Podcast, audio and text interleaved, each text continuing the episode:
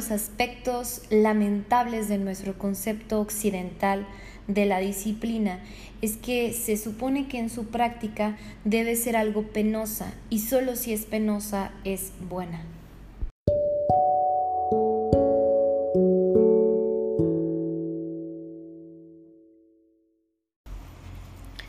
Hola, bienvenido a Nutrición Emocional. Mi nombre es María José y el tema de hoy tiene relación con la disciplina. ¿Cómo se practica la disciplina? Nuestros abuelos estarían en mejores condiciones para contestar esa pregunta. Recomendaban levantarse temprano, no entregarse a lujos innecesarios y trabajar mucho.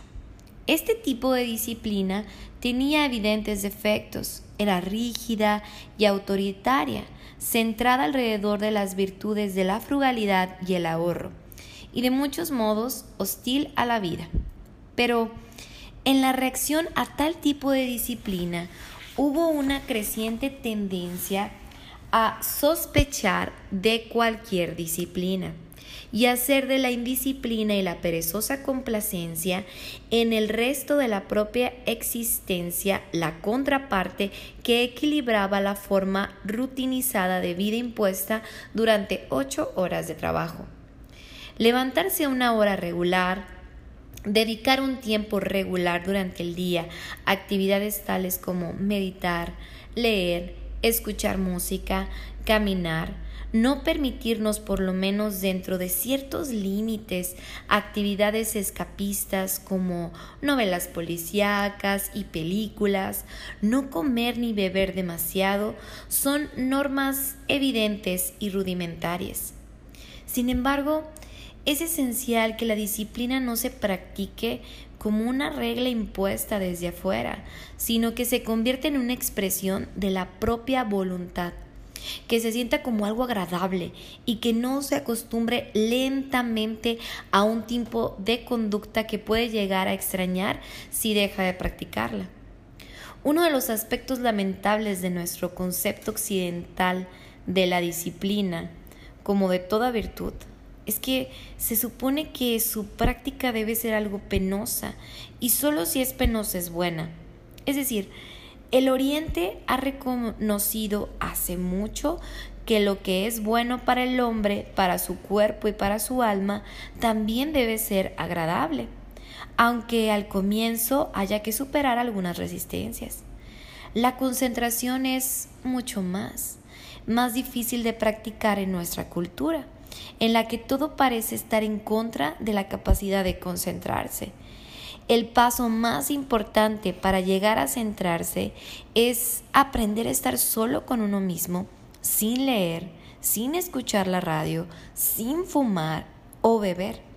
Sin duda, ser capaz de concentrarnos significa poder estar solo con uno mismo y esa habilidad es precisamente pues una condición una, condición y una capacidad de amar.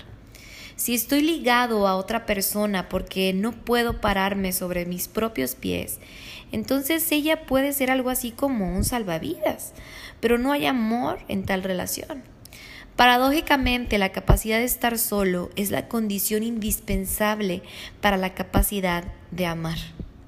Quien trate de estar solo consigo mismo descubrirá cuán difícil es comenzará a sentirse molesto, inquieto, e irá a racionalizar su deseo de no seguir adelante con esta práctica, pensando que no tiene ningún valor, que es tonta, que lleva demasiado tiempo y así en adelante. Observará a sí mismo que llegan a su mente toda clase de pensamientos que lo dominan. Se encontrará pensando acerca de sus planes para el resto del día o sobre alguna dificultad en el trabajo que debe realizar o sobre lo que hará esa noche o sobre cualquier otra cosa que le ocupe su mente antes que permitir que ésta se vacíe.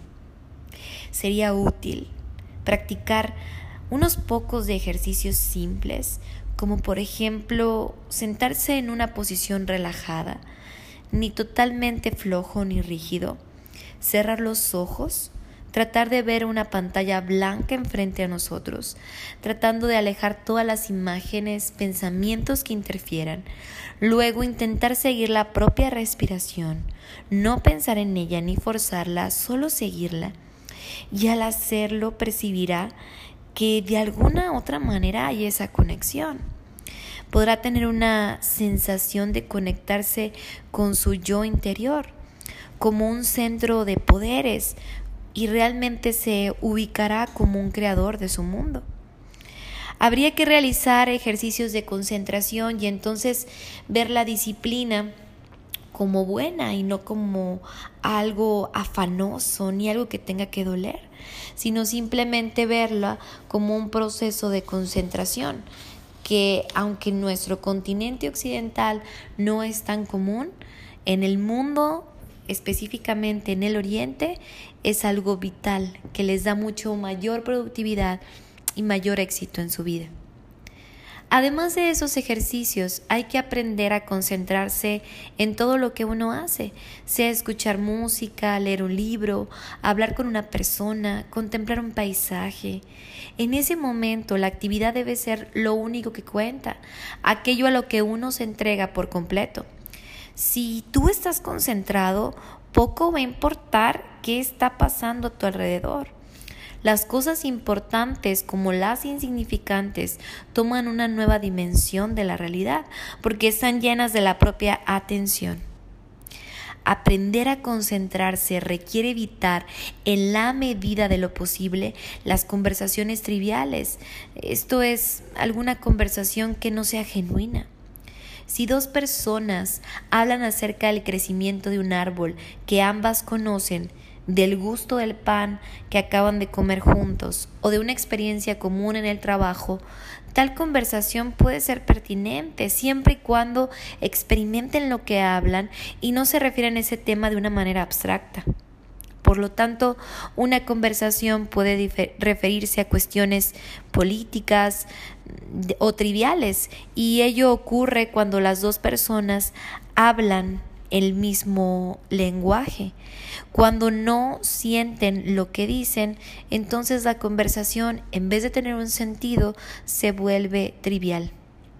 Es ahí la importancia de evitar las malas compañías, porque estas malas compañías no entenderán nuestra nueva forma de vida. No entenderán que la disciplina no es penosa ni afanosa, sino todo lo contrario.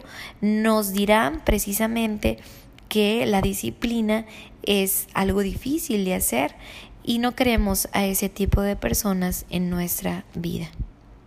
Por eso es que si tú has pensado que el concentrarte, el llevar una vida disciplinada, es algo imposible, entonces puedes comenzar con pequeñas acciones para construir primeramente una concentración en las cosas que deseas lograr y mediante la disciplina tomarlo como un vehículo y que esta disciplina sea algo sencillo para ti, algo fácil por el cual puedas alcanzar tus metas.